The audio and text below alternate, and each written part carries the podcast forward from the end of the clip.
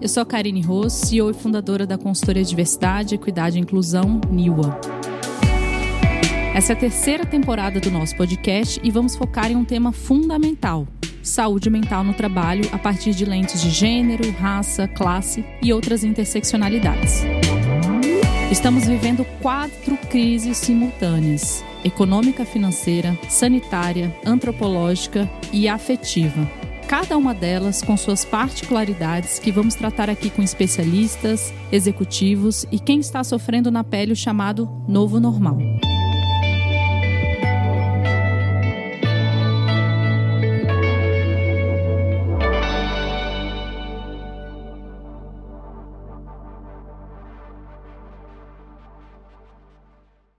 Segundo as últimas estimativas do Unicef, pelo menos uma cada sete crianças e jovens de 10 a 19 anos convive com algum transtorno mental diagnosticado em todo o mundo. No Brasil, o estudo da Faculdade de Medicina da Universidade de São Paulo, que acompanhou 7 mil crianças e adolescentes em 2020, indicou que uma a cada quatro crianças e adolescentes sofre de depressão e ansiedade.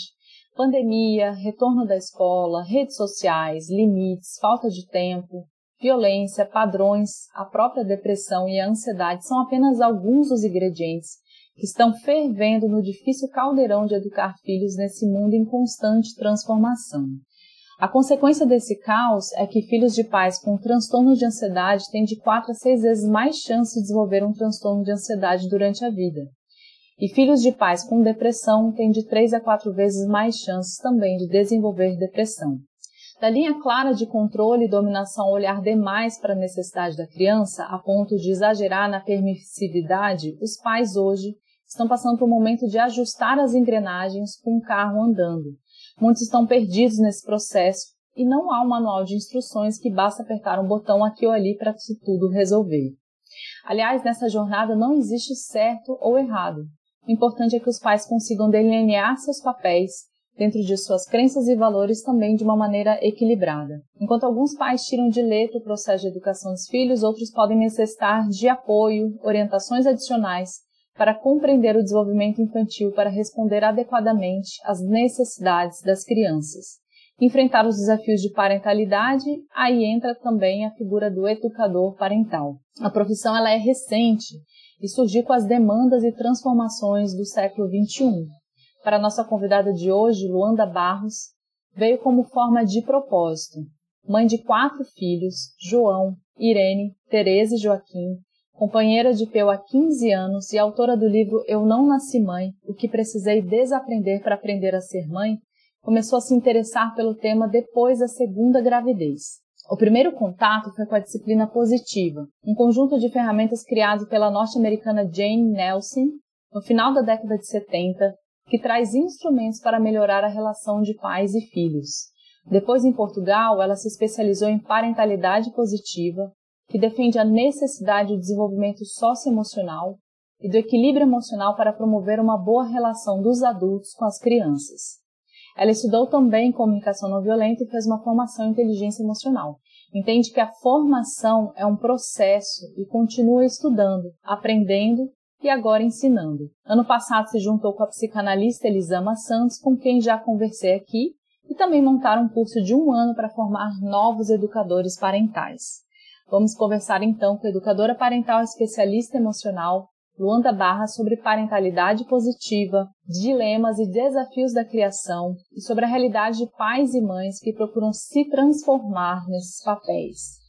Lua, seja muito bem-vinda a esse podcast. Obrigada, Karine. Adorei, gente. Quantas, todas as informações estão aí. Você foi certeira. Vamos então começar, Lua. É, acho que eu queria talvez começar explorando um pouquinho é, sobre a questão da formação, né? É, você conta que muitos lhe perguntam qual a sua formação e que entende que isso é um processo, né? Não é um papel que a gente pendura lá na parede, né? Bom, sou sou formada em tal coisa, né? Então, eu queria perguntar, você já aprendeu a ser mãe? Eu acho que ser mãe é, é gerúndio. Eu, eu vou sendo mãe, eu vou sendo mãe dos meus filhos nessa relação contínua e, e longeva que eu espero ter com eles. Eu acho que hoje eu tenho um olhar mais atento para as minhas crianças e eu estou muito interessada em saber quem eles são. E estou muito interessada em saber quem eu sou. Então, isso facilita bastante o exercício da minha maternidade. Então, eu acho que é pretencioso dizer que eu aprendi a ser mãe, mas eu, eu, eu fico contente em saber que eu estou sendo mãe e, e eu serei mãe, assim, num processo contínuo. Não, não, acho que tem um, um momento que a gente finca uma, uma bandeirinha, sabe? Porque é isso, a gente vai se se revelando, né? Com a medida que o tempo vai passando, que outras coisas vão nos atravessando. Então, os meus filhos, eles são muito meus num determinado momento e depois eles não são mais meus, eles vão sendo de outras pessoas, de outras relações, do mundo, da escola, do namorado, da namorada, dos amigos, das mães dos amigos, né? Então, muita gente vai compor quem essa criança é na medida que ela for crescendo. E eu vejo a maternidade como como uma mão dada, assim, sabe? Eu tô de mão dada com essa criança, com essa pessoa. E muito interessada em saber quem ele é e as coisas que vão atravessando o caminho dele para que eu consiga cuidar da melhor forma. Lua, é, você propõe né, uma educação é, à base do diálogo né, e dos princípios da comunicação não violenta. Como você acredita que esse é o caminho né, para a gente ter lideranças mais compassivas? Eu não vejo outra alternativa, Karine, na verdade. É esse entendimento sobre a importância do diálogo e sobre a importância das nossas emoções é o que pode transformar a maneira como a gente se relaciona com o mundo e com a gente mesmo. Não tem não tem mais espaço, assim, o mundo tá com, eu sinto um relógio, assim, um tic-tac, sabe? O mundo está precisando dessa transformação e eu acho mesmo que ela pode vir a partir desse, dessa célula primordial que é a família, quando a família entende que aqui dentro há um espaço de diálogo, há um espaço de, de compreensão, há uma vontade de debater a, a necessidade de punição, de vingança, porque a punição, na verdade, é uma vingança, no fundo, no fundo, né? É, há uma necessidade de, de se debater o que são os castigos, os que são o, o, o que é o, o limite de cada um, o que são os espaços coletivos. Então, eu, eu olho para a minha família e para as nossas decisões, as decisões que a gente tomou, né, de como a gente vai se relacionar, e eu acho que é muito. me faz muito bem. Me faz muito bem para a pessoa que eu quero ser para o mundo, porque também tem, tem isso, né? É muito, é muito egóico a gente pensar que é essa transformação que eu tenho com os meus filhos que vai salvar o planeta. Meus filhos serão os responsáveis. Não.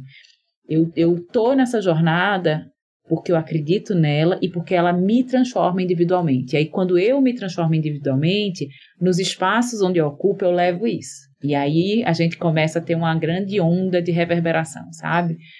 É, mas mais do que pensar no planeta e, e, e enfim, nessas transformações todas, hoje o que me rege é pensar no que eu quero para mim, como um indivíduo, como ser humano, o que é que eu quero para os meus filhos, o que é que eu quero que eles vejam. Eu quero que eles vejam uma relação dentro de casa que ela é, ela é tão forte que ela sustenta os erros deles, os vacilos deles e os meus também. É, ouvindo você, você trouxe muito essa questão da, da transformação, né? Estou, eu sou, estou sendo mãe, né?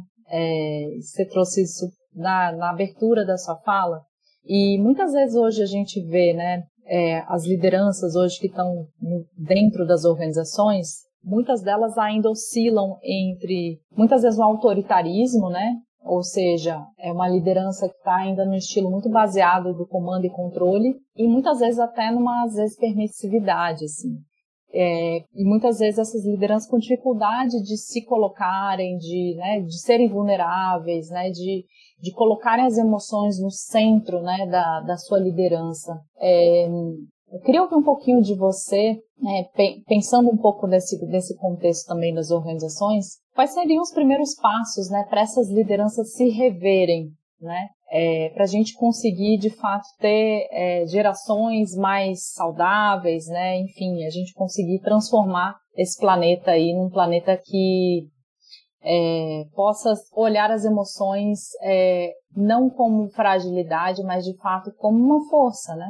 Como algo que a gente não deve negligenciar, mas na verdade a gente deve é, é, colocar ela dentro do processo das nossas escolhas no nosso dia a dia. Então, queria talvez ouvir você um pouco, né? Quando, quando a gente olha a figura do pai, a figura da mãe, é, muitas vezes a gente, é, o estilo, né, que a gente teve enquanto pai, enquanto mãe, a gente às vezes acaba é, espelhando isso, às vezes, nos nossos estilos de liderança ou nas relações que a gente convive no dia a dia.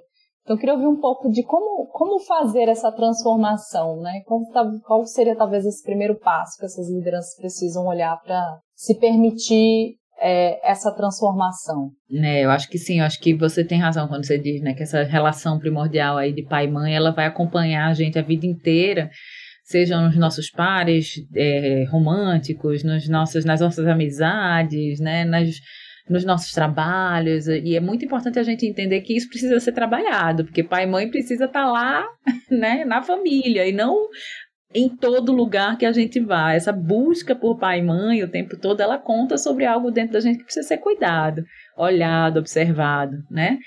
Mas acho que, inevitavelmente, durante um período da, da nossa vida, antes da gente entender isso, a gente vai sim tá ali, quando a gente perceber, a gente, nossa, essa pessoa aqui do meu trabalho, ela é igual à minha mãe, ou eu estou agindo igual ao meu pai, né? A gente vai repetir essas frases. Então, mas quando isso acontecer, gente, para, cuida, né? Olha um pouquinho, porque tem um negócio aí que precisa ser olhado. Eu tô, eu acabei de assistir uma série muito interessante no Apple TV que chama Ai, gente, eu sou muito ruim com o nome de série. É, Ruptura. E é, essa série é uma série né, que fala sobre essas relações de trabalho e casa. É uma, é um, é uma série que fala, que traz é, os funcionários de uma empresa. Vou dar um, uma sinopse aqui, não tem spoiler, gente. Ah, tá. Mas os funcionários de uma empresa eles participam de um programa voluntário onde eles implementam um chip que faz com que eles, ao chegarem na empresa, eles esqueçam tudo que acontece em casa. E ao saírem da empresa, eles esquecem tudo que acontece no trabalho. Então é de fato como se você tivesse duas personas. E apesar de disso parecer né, muito distante, ficção científica, é uma crítica ao modelo de trabalho que ele de fato acontece. Né? Quantos de nós já não ouvimos de nossos chefes é, ou pessoas de autoridade, ou pessoas da equipe, né? Gente assim, não, os problemas de, casa ficam fora do trabalho, né? Daqui para fora é uma coisa, aqui para dentro é outra. É, e eu acho que a gente precisa começar a entender que não tem dentro e fora. Tem dentro e dentro, uhum. fora e fora, dentro e fora, é tudo junto, tudo misturado. A gente não consegue ser uma coisa no trabalho, ser uma coisa em casa, ser uma coisa. As pessoas que tentam fazer isso, Acho que elas até conseguem por um determinado momento, mas eu acho que isso tem um preço emocional muito alto, né? De você conseguir separar as coisas. A gente não consegue separar as coisas, a gente é essa mistura, né, de, de profissional e pessoal, de maternidade e de Somos trabalho. Somos um ser integral, né, Lu? Totalmente. Então, acho que começar a entender essa integridade que acontece, né, é muito importante para quem está em processo de liderança, para quem está em lugar de liderança, para abrir espaço dentro do que é uma agenda de trabalho para perguntar como é que você está, para abrir espaço dentro de uma cultura organizacional para que um choro não precise ser motivo de desculpa. Você já viu como os adultos, eles estão tempo, se um adulto começa a chorar, ele, a primeira coisa que ele faz é desculpa. Ele pede desculpa. Exatamente. Ele se constrange diante daquela emoção, né? Então, eu acho que a gente está muito distante, Karine, desse, desse né? entendimento, assim, dentro das organizações de verdade, porque de alguma forma a gente acha que é mais produtivo não pensar naquilo que a gente sente, não se deixar levar pelo que a gente sente. Só que essa ideia ela é completamente equivocada, porque se a gente não se deixa levar pelo que a gente sente, a gente fica parado. É, e como se a gente conseguisse eliminar, né? Tipo assim, não vou olhar isso para isso aqui agora porque isso aqui vai me atrapalhar. Não, é justamente o fato de não olhar que vai atrapalhar e vai impactar mais, é. né? E eu acho que é muito parecido com o que acontece em casa com criança. Muito parecido, né? Quando a gente, quando eu escuto dos pais essa dificuldade de lidar com o choro da criança ou com determinado tipo de comportamento da criança e que a, a primeira ideia que vem na mente do pai e da mãe é encerrar aquele comportamento. Então assim, eu preciso acabar com isso, porque isso aqui, esse comportamento está atrapalhando todo o fluxo da casa. Está atrapalhando, não, tem alguma coisa sendo dita por aquela criança que esse pai, essa mãe, esse mãe, essa mãe, essa mãe, esses cuidadores né, dessa criança precisam botar a mão na massa e ajudar essa criança a acessar isso que ela está sentindo, para que ela consiga sair daquele estado, né, estágio de vulnerabilidade, de transbordamento emocional, para conseguir se recompor. Então, eu faço muito essa associação, sabe, assim, com a maneira como a família encara as, as, emoções e a maneira como o mundo corporativo encara as emoções. Acho que tem muita similaridade e acho que tem muito equívoco. Acho que se a gente abrisse espaço e diálogo para o que eu sinto, como eu sinto, né, o que, que eu ouço, porque às vezes você fala uma coisa, eu escuto outra. Por que, que eu escuto outra? Por que, que eu não consigo escutar o que você está me dizendo? Porque eu estou aqui cheia de camadas, cheias de observações, cheias de dores que você nem sabe e aquilo que você me fala dói de um jeito ou me causa uma raiva de uma determinada forma, que só um espaço de diálogo seguro é que faz com que a gente comece a compreender né, certas coisas, certas atitudes. Então, eu acho que como cultura organizacional, cuidar das emoções é um precisava ser assim algo centro, né? Algo que rege, sabe? Algo que rege a produtividade, algo que rege um ambiente de trabalho melhor, algo que rege a eficiência, sabe? A, a longevidade daquele funcionário no trabalho, né? Então, acho que temos um longo caminho pela frente nesse sentido, sabe? Sim, sim. Eu queria falar um pouquinho agora sobre uma recente pesquisa, né, que a revista Crescer fez. Ela realizou uma pesquisa com mais de 400 pais e 66% deles afirmaram que o uso de telas né, pelos filhos piorou nos últimos dois anos. Né? E aí, outro estudo realizado pela Fundação Maria Cecília Souto Vidigal mostrou que o uso de celulares e tablets em todas as classes sociais ficava em 15% para crianças de 0 a 3 anos e que saltou aí para cerca de 59%, né, quase 60% na pandemia. E a, a OMS ela referendou, né, que a questão de vícios em games entra aí para a classificação internacional, às vezes, de doenças, até como um transtorno mental.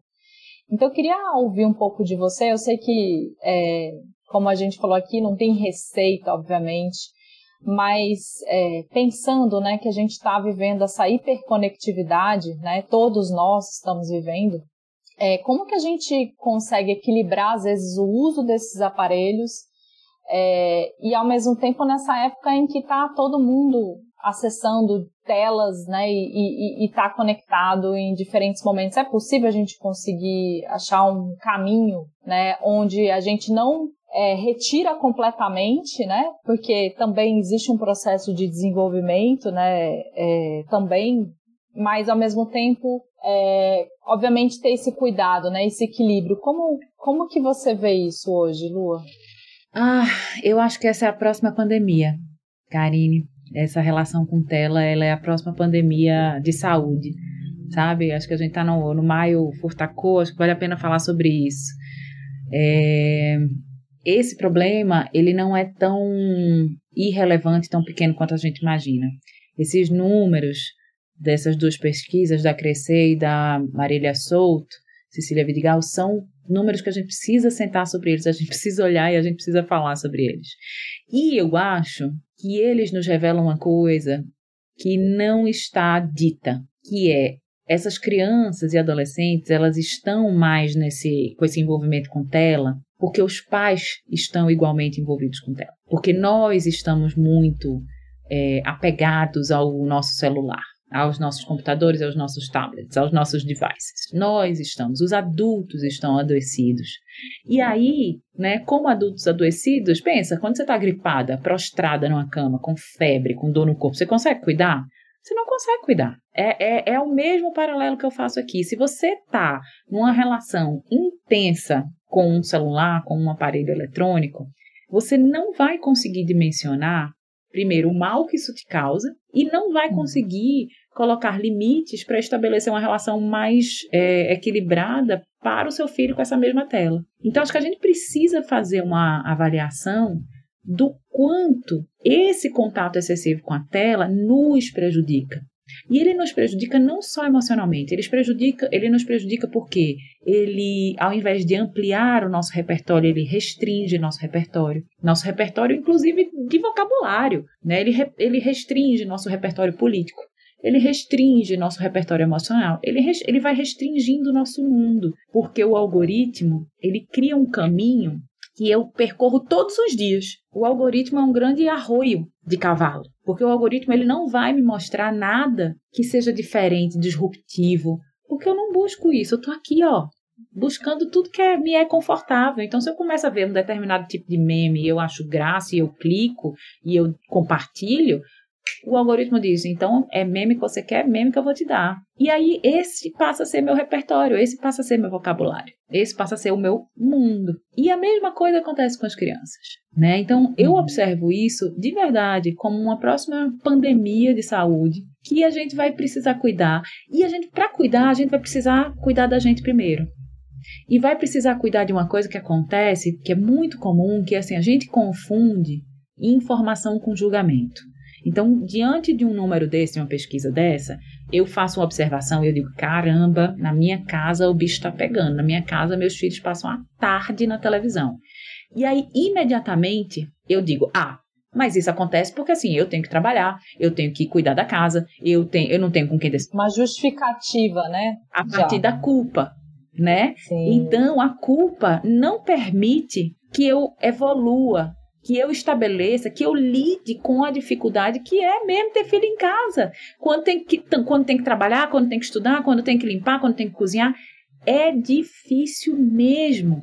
Então, é um, uma, uma cadeia de componentes que ela é quase perfeita, né? Porque a tela, ela me alivia de ter que lidar com aquela criança, com o choro daquela criança, com a vontade daquela criança, e ela ainda me dá o tempo de eu fazer o que eu preciso fazer na casa, ou no trabalho, ou onde quer que seja, né? Então, é muito grave isso, sabe? Então, para é, dar começar a, a, a cuidar disso, eu acho que a gente precisa começar a se observar, sabe? Entender.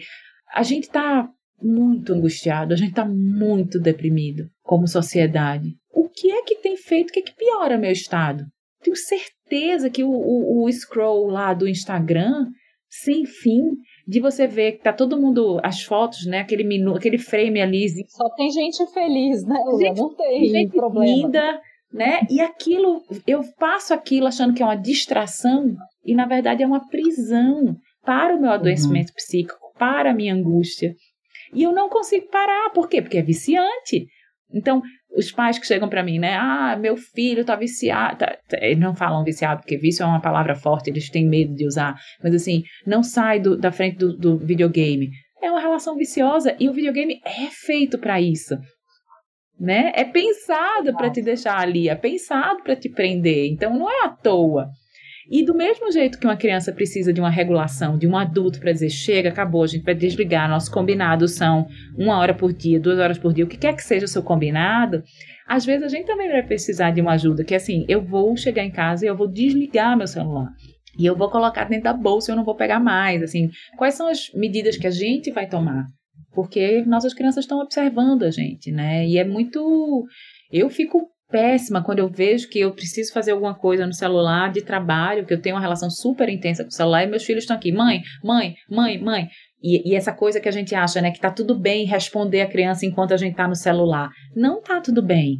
Então eu digo para eles assim: ó, eu tô trabalhando, eu preciso de 10 minutinhos aqui. Quando eu terminar, eu vou conseguir te dar a atenção que você precisa. Porque também tem isso, né? Essa atenção. A gente acha que a gente consegue fazer duas coisas ao mesmo tempo.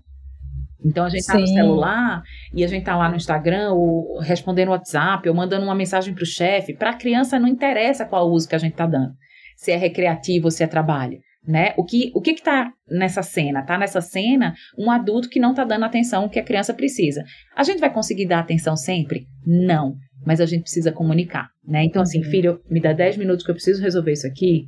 E eu já vou desligar e eu vou olhar no teu olho quando eu estiver falando com você. Porque é muito ruim isso. E é um espelho, né? Porque assim, se eu tô vendo a minha mãe fazendo isso, é com, quase como uma autorização de que eu posso fazer isso, né? Então, isso, enfim, inconscientemente a gente vai repetindo esses padrões, né? Você, você trouxe muito bem.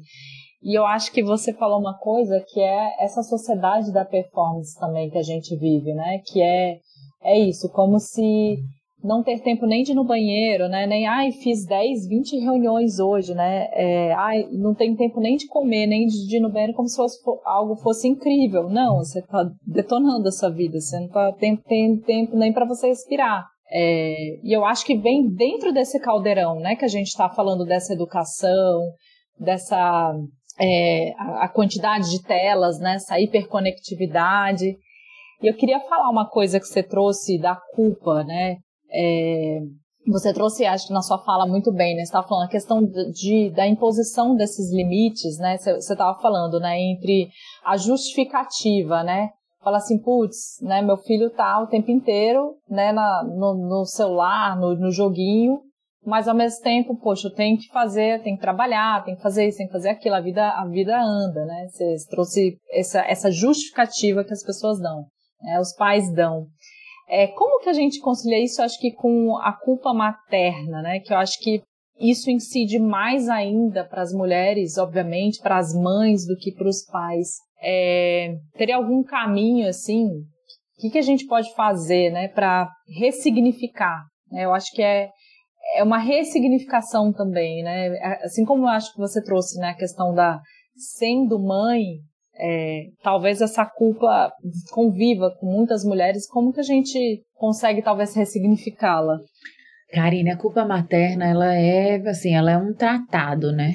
Ela é, é um tratado, exatamente. ela, ela não. Dá para fazer uma temporada só disso. Dá, dá para fazer 25 episódios só para cada um com uma nuance, uma camada, uma lente, né? Eu tenho eu tenho uma, uma teoria sobre a culpa materna, que é eu, eu sinto pouquíssima culpa. E eu sinto pouquíssima culpa por quê? Porque eu entendi que existe uma maternidade que ela é socialmente difundida, que ela é socialmente desejada, que ela dita, estabelece um monte de regras sobre como essa relação precisa acontecer, como essa mãe é, como essa mãe se comporta, quem é essa mãe é, como essa mãe veste, como é o corpo dessa mãe, o relacionamento dessa mãe. Existem essas regras invisíveis, que são regras patriarcais, né? E a gente não pensa sobre isso. A gente está colocado nesse mundo e a gente vive isso. Quando a gente se vê ali com aquele filho no colo, tenha ele chegado pela via que for, né? Seja um filho que vem por adoção, seja um filho que é parido, o que quer que aconteça, que você tenha um contato com a criança e você entende que você precisa cuidar daquela criança, a mulher, tá?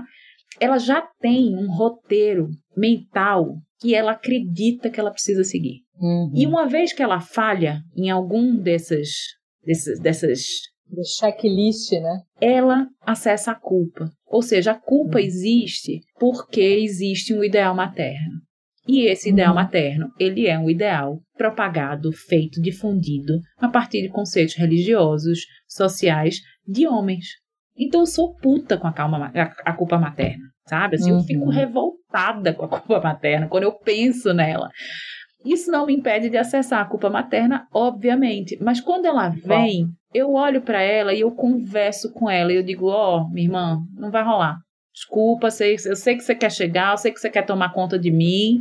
Eu errei, errei mesmo. E o que, é que eu vou fazer? Eu vou pedir desculpa pro meu filho, pra minha filha, eu vou conversar com ela, eu vou me colocar e eu vou me refazer e você vai embora daqui, porque assim, não, eu não aceito, sabe? Então, uhum. eu acho que a gente precisa começar a pensar sobre esse ideal de maternidade que nem é às vezes a gente que estabelece pra gente mesmo, vem de presente a partir do momento que a gente se torna mãe, e a gente precisa começar a entender o que que, o que, que daquele ideal eu vou perseguir porque aquilo é, é bom para mim, porque eu gosto daquilo, que aquilo é fácil, o que que eu vou abrir mão, o que que eu vou rasgar em mil pedacinhos e não vou nem ligar, sabe? Então eu acho que tem tem esse passo que a gente pode dar que é pensar, sabe?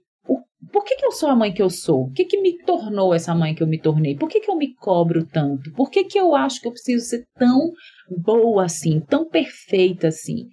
Sabe? Tem, tem mulheres que. E eu acho que isso vai variar de acordo com o nível de, de privilégio que você tem ou que você não tem.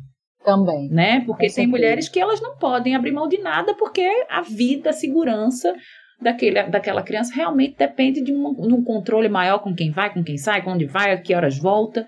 Né? Estamos falando de mães periféricas, pretas, que realmente o mundo lá fora está prestes a matar o filho e a filha dela a qualquer momento. Então, Exato. essa mãe, o nível dela de estresse materno é muito maior do que o meu. Mas, diante do meu privilégio, o que, é que eu posso fazer? eu posso dialogar com as mulheres sobre essa construção materna, sobre o que é essa mãe que a gente acha que a gente precisa ser, sabe? E aí, fazendo um link com o que você trouxe, com o início da sua pergunta, né, essa relação tela, criança, a criança que chora, a mãe que precisa trabalhar, como que lida, né? Eu acho que essa mãe que se cobra muito, que é a mãe perfeita, que precisa estar tá lá ticando todos os itens dessa lista, ela tem muita dificuldade de lidar com o sofrimento desse filho, porque mãe não pode deixar o filho sofrer, mãe não pode deixar a criança sem ter o que fazer, mãe precisa entreter a criança, mãe precisa um monte de coisa. Então, quando ela tem que se abster um pouco para cuidar da casa, do trabalho, do que quer que seja, essa criança vai sentir falta, vai chorar, vai reclamar, e tá tudo bem.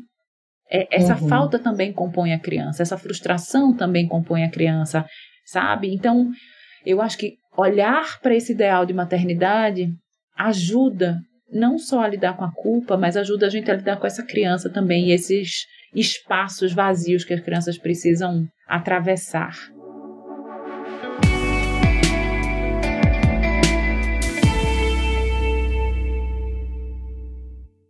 E você falou isso, né? Tem esse espaço, ele precisa existir, né?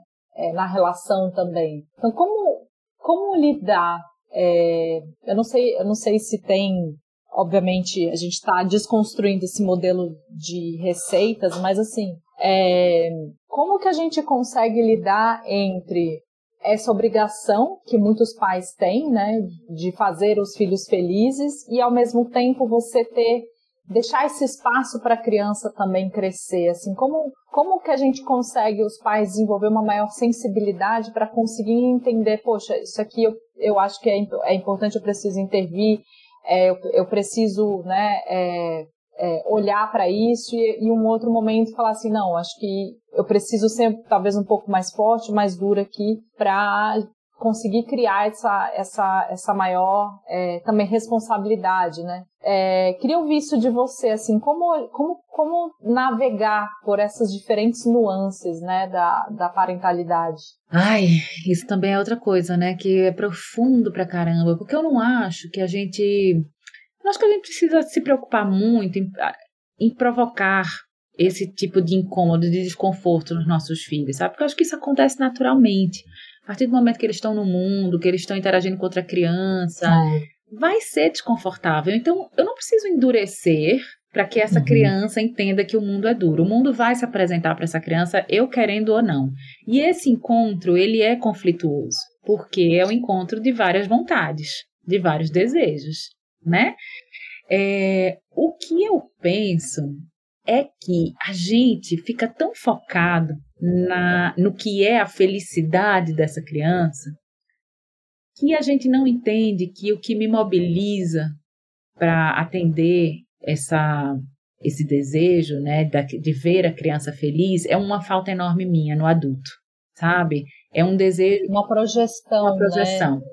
Esse desejo ele é quase infantil, sabe? É uhum. É quase um desejo como se alguém pudesse ter cuidado da sua felicidade por você. Então, uhum. eu acho que uma, um pai e uma mãe que deseja, que acredita que a missão é fazer esse filho feliz, ele está projetando nessa criança uma enorme falta, talvez de amor, talvez de carinho, talvez de amparo, que ele sentiu. E, e aí ele traduziu isso como sendo ser feliz, né? me fazer feliz. Porque no fundo, no fundo, a gente sabe que ninguém faz o outro feliz. Não é responsabilidade de ninguém fazer o outro feliz. Não é uhum. é responsabilidade de pai e mãe fazer um filho feliz. É responsabilidade de pai e mãe cuidar e amparar e atravessar momentos infelizes, momentos tristes, momentos frustrantes, momentos de dor, travessia. Eu não, o pai e a mãe, eles querem por conta das suas questões, das suas dores, né, e dessa projeção que acontece nesse filho, eu quero proteger essa criança. Não é só fazer essa criança feliz, eu quero proteger de todo mal, eu quero proteger de qualquer angústia, de qualquer frustração. Né? Você vê a adaptação escolar é um momento em que isso é muito difícil, né? Isso aprova, porque a mãe precisa entregar o filho para um outro ambiente, um outro locus, né, que não é mais a sua casa.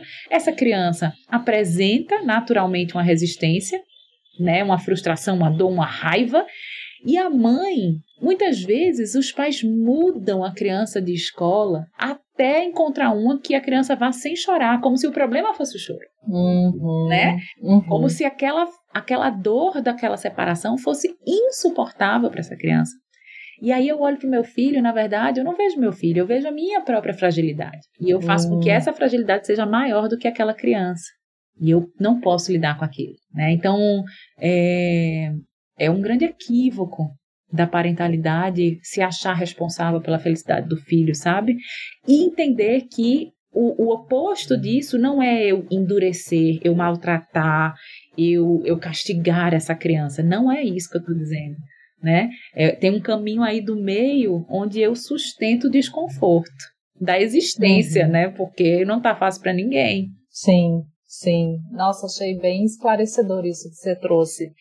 É, eu queria puxar um pouquinho, talvez, aquelas duas pesquisas que a gente compartilhou aqui e falou, e a gente, é, né, enfim, teve estamos já vivendo nesse mundo hiperconecto, né, com essa hiperconectividade, e a pandemia, acho que ela, ela escancarou isso, né? Então, é, essa dificuldade que a gente está tendo de lidar com as telas.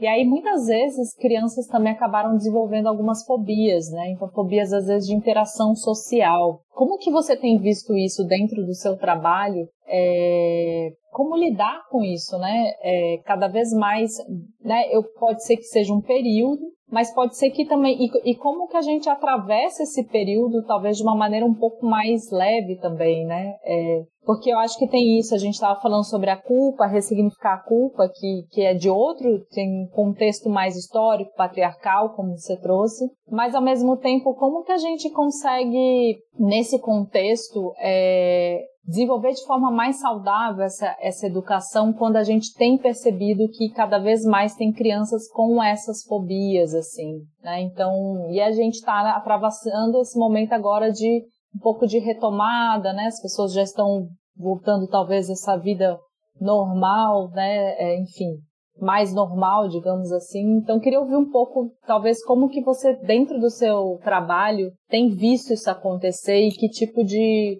mensagem você tem apoiado as, os pais, né, nesse aspecto? Eu tenho visto coisas antagônicas. Eu tenho visto crianças é, trazendo para a família é, uma resiliência muito grande, né, dessa saída da pandemia para o encontro com o mundo e as crianças querendo, desejando, querendo estar. Tá. E eu tenho visto também o oposto de famílias que saem dessa pandemia traumatizadas mesmo, com medo do mundo, com medo desse encontro. É, e aí, aí esses medos eles se transformam, né? Você entende que o vírus está mais ou menos controlado, você entende que a vacina está aí, chegou, tardou, mas chegou. Mas ainda assim, você não confia mais, você não confia mais que o mundo ele é um lugar que você possa ir e vir, né? Que ele vai te receber. É, então, e aí é muito interessante porque é, esses antagonismos eles também se encontram. A escola, por exemplo, é um ponto de, de encontro dessas famílias, né? Famílias que estão super restritas e famílias que não estão mais tão restritas assim. E como é que a gente faz para se cuidar e não se julgar, né? Porque é, é, é natural que a gente diga, ah, acabou, vamos nessa. E é, e é, natural também que a gente diga, não, vamos com cautela, ainda não quero tirar máscara, quero continuar de máscara nesses ambientes tal. Então, assim, é, eu acho que o convite que esse momento faz, Karine, é um convite para que a gente pratique a empatia e o não julgamento, né? É, de um jeito muito bonito. Eu acho que a gente pode se ajudar muito se a gente se respeitar mais. Uhum. Porque para cada um tem um, um, lastro do que foram esses anos pandêmicos, do que foi essa, esse isolamento, do que foi a criança estar tá sem escola, do que foi para as relações, né? Assim, nenhuma relação foi feita para esse nível de intensidade que a gente atravessou. Então, o que, que acontece a partir de agora que a gente pode encontrar o mundo, sabe? Eu acho que a gente vai precisar buscar na empatia e no respeito é, um jeito de atravessar, assim, de encontrar essa diferença que ela está posta. Uhum. É, você, trou você trouxe a questão da empatia, eu queria puxar isso também, né? A gente estava falando sobre essa sociedade da, que glorifica essa exaustão e tudo mais. E, e assim, muitas vezes é isso, a gente não, não, não para nem para a gente às vezes se ouvir, né? E obviamente isso também é um reflexo que está acontecendo dentro das organizações, né?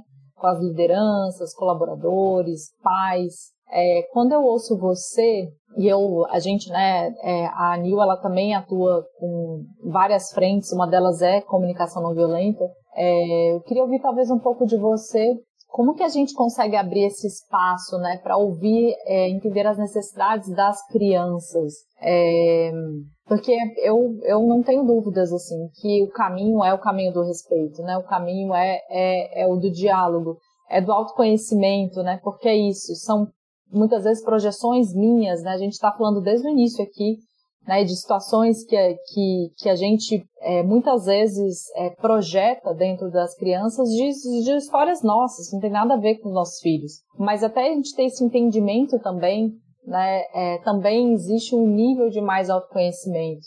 E aí a gente está falando dessa sociedade altamente desigual, né, é, que poucas pessoas têm acesso à saúde mental, à terapia. Então, é, Queria ouvir de você assim, como, como a gente consegue abrir esse espaço, né, para buscar ouvir um pouco mais as necessidades das crianças e ao mesmo tempo é, entender que muitas vezes essa não é, não, não é uma projeção nossa, né? Então é, a gente ter esse cuidado também de entender que são questões nossas e, e, e, e, e isso muitas vezes dificulta esse diálogo também com as crianças, né?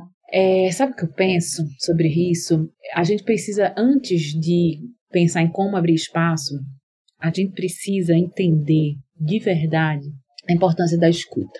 Escutar o outro é um exercício poderosíssimo. Escutar sem querer resolver o problema do outro, sem querer, sem acreditar que pode tirar o outro daquele sofrimento sem acreditar que precisa dizer alguma coisa para aquele outro. Então, eu acho que esse é nosso grande desafio na prática de relações respeitosas e na prática do diálogo, sabe? A gente precisa falar mais sobre escuta e não sobre diálogo. A gente precisa fazer as pessoas entenderem que a escuta presente, ativa, ela é restauradora. Restauradora. Então, eu tenho muito medo, né, quando a gente fala assim, ah, é preciso ouvir a criança, porque eu acho que a, que a gente saiu, Karim, de uma ponta e a gente foi para outra ponta. A gente saiu de relações absolutamente é, autoritárias, silenciadoras, castradoras, e a gente foi, a gente foi percorrendo esse caminho, né? E aí a gente chegou numa outra ponta, que é a criança como sendo o centro da relação familiar, a criança como o sol da casa, o príncipe e a princesa da família. E isso é igualmente perigoso, porque a criança ela precisa do adulto para existir. Então, uhum. sempre quando eu falo em escutar, ouvir o que a criança diz, eu preciso fazer uma ressalva que é: isso não significa fazer o que a criança quer. Perfeito. Da mesma uhum. forma que um espaço de escuta e de diálogo que se abre dentro de uma organização, ele não precisa querer sair dali com metas, é, to-dos, coisas que precisam ser feitas. Não! O espaço de escuta ele pode ser restaurador. Por quê? Porque quando alguém por escuta, si só, né? É, exato, por si só.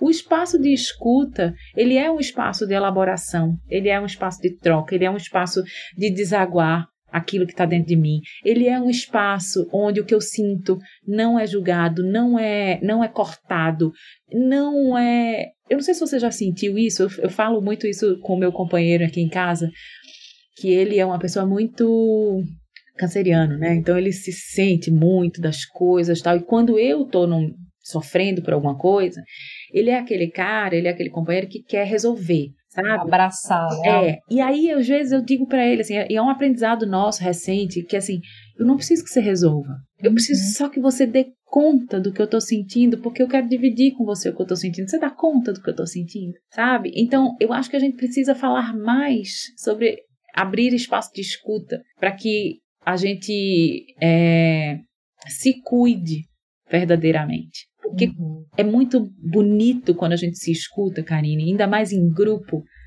porque sempre vai ressoar no outro. Sempre, Uhum. sempre vai tocar o outro. O outro também está passando por aquilo. E à medida que eu falo num grande grupo, eu desencadeio essa, essa observação que é muito bonita, sabe? Então, assim, acho que o espaço de escuta ele precisa estar mais garantido, mais cuidado, sabe? Dentro das famílias, dentro das organizações. Eu gosto muito de pensar sobre a importância do espaço da escuta. E o quanto que está associado é uma ética do cuidado, né? É, que é o cuidado com o outro, com o que o outro fala. Né? Como você falou, isso não necessariamente quer dizer que eu vou ter que endereçar o que está sendo falado. Mas é, o quanto que a gente perdeu isso também, né? E eu acho que é dessa, dessa sociedade da, produção, da produtividade. Da né? Então, assim, ah, produtividade. você trouxe uma demanda, vou resolver sua demanda. Né? Você trouxe o que você está sentindo, eu vou resolver o que você está sentindo, eu vou tirar você desse sofrimento. Vem outra coisa aí que a gente falou, né? Da mãe que. Do pai, da mãe que sente que precisa fazer o filho feliz. Então, se o filho traz um sofrimento, eu vou arrancar. Eu sou tão grande, tão poderosa, que eu vou resolver o que você está sentindo. E isso é muito desrespeitoso. Porque o que eu estou sentindo precisa ser sentido. Né? Não precisa ser Exatamente. necessariamente resolvido. Então, acho que uma coisa está muito ligada à outra, né? Nossa, totalmente. Que é esse sentimento de como se fosse do controle, né?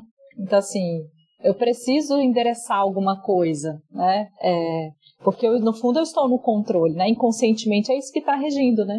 E é narcisista, narcisista Muito. isso, né? Porque é isso, assim, eu posso resolver, eu vou resolver, eu vou fazer, eu vou falar com fulano, eu vou abrir um departamento novo, eu vou. Não, eu vou fazer. Não, você não precisa fazer nada. A, a- a sua existência me ouvindo já é suficiente. Lide com essa pequeneza que existe nesse gesto tão grande, né? Que é ouvir o outro. Sim.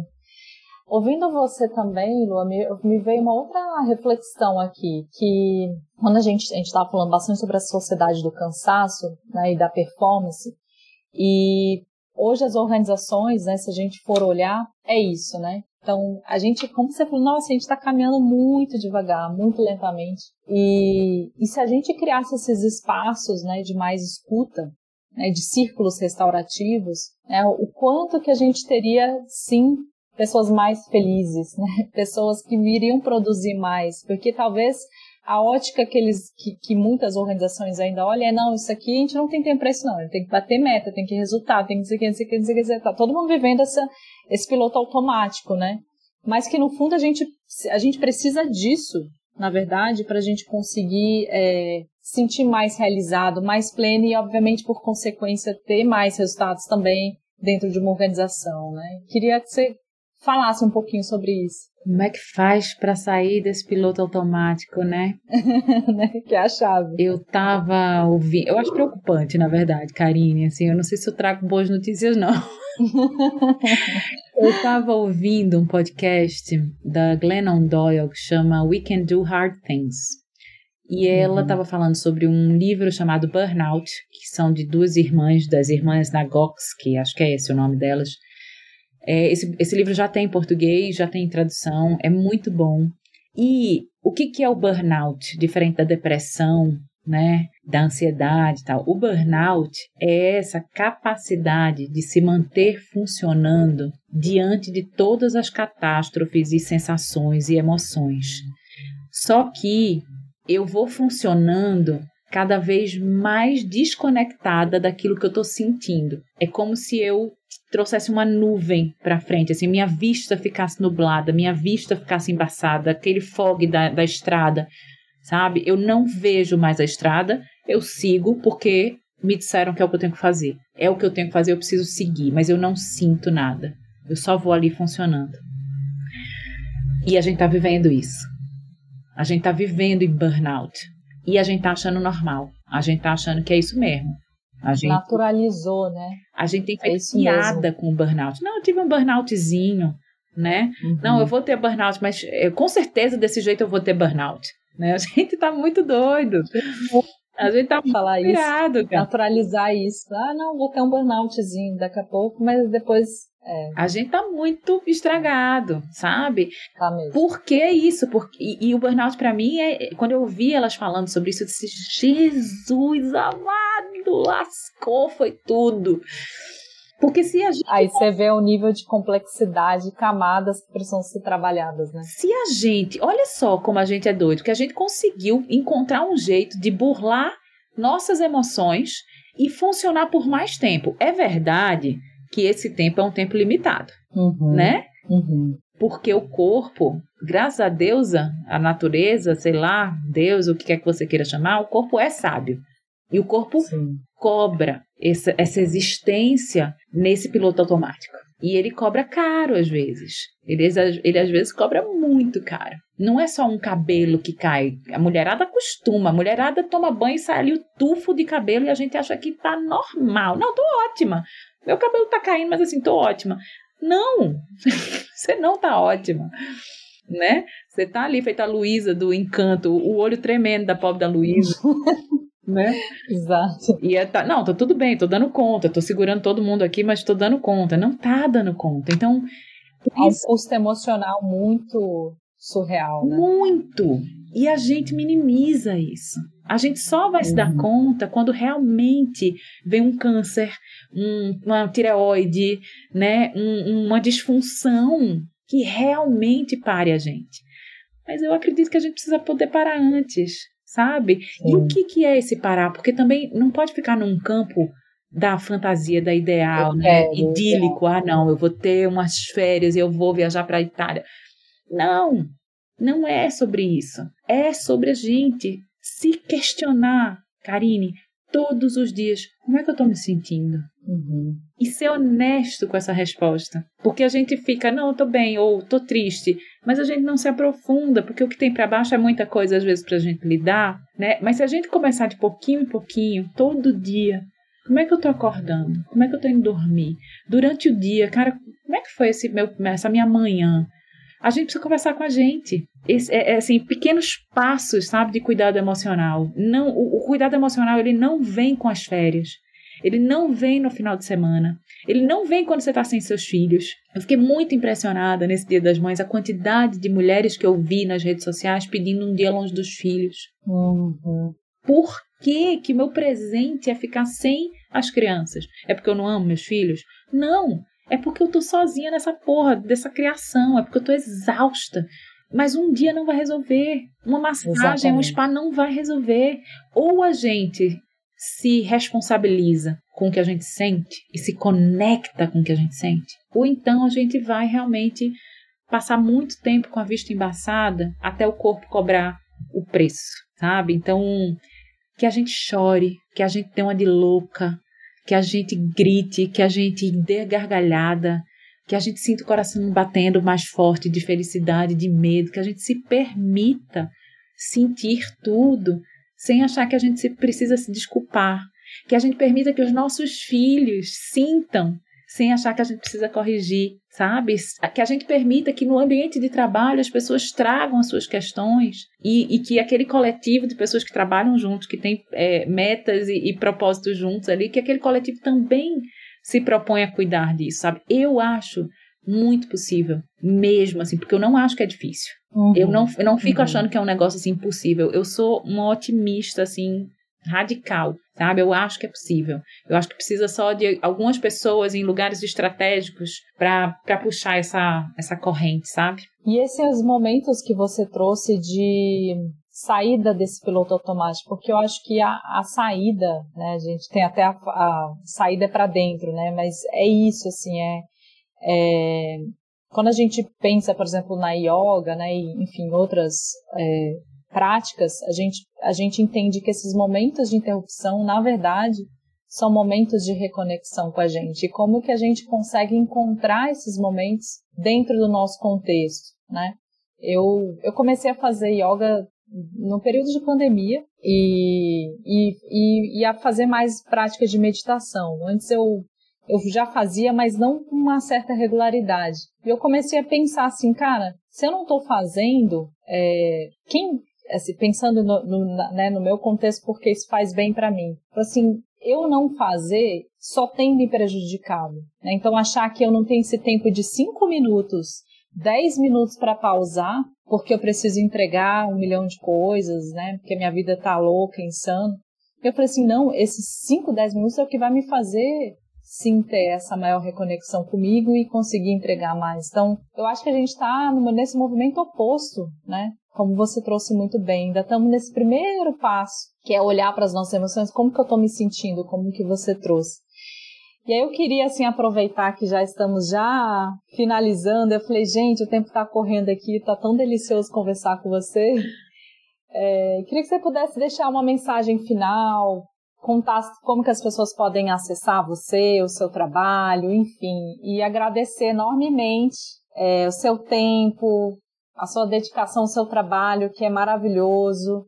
É, fiquei muito feliz e honrada de ter você aqui com a gente. Eu amei participar também, Karine, obrigada. É, as pessoas me acham no Instagram, Lua Barros F, também no Instagram da Rede Amparo, Somos Amparo. É, a gente criou uma comunidade, né? Eu e Pedro, meu companheiro, a gente criou uma comunidade é, que tem assinantes né, nessa comunidade, a gente faz práticas e a gente traz debates e a gente tem espaço de escuta, porque a gente acredita muito nessa nesse jeito de se cuidar. É... E eu queria dizer para as pessoas que estão ouvindo que sintam, sintam, sem vergonha, sintam mesmo, sintam, sintam tudo. Sentir é muito poderoso. Não é, não é, não é fraqueza não. Sentir é poder sabe? A gente acha que, que é, esconder o que a gente sente ou controlar o que a gente sente é o que faz a gente caminhar e é o contrário disso. Então é isso, que a gente sinta bem muito. Gente, eu não tenho dúvidas, né, que o caminho para a regeneração das empresas é pela compaixão, né, com lideranças cada vez mais sentindo, né, vamos trazer aqui o, o sentir, como a Lua trouxe muito bem, fornecendo essa escuta, né, é, mais conexão, flexibilidade, propósito, desenvolvimento que as pessoas tanto desejam. E se você quer saber mais sobre saúde mental, bem-estar e que está aqui curtindo esse podcast, tiver qualquer sugestão, pode mandar lá no Insta, arroba ou se preferir por e-mail, contato arroba somosniwa.com.br. Também estamos no LinkedIn. Até o próximo episódio, toda quinta na sua plataforma preferida.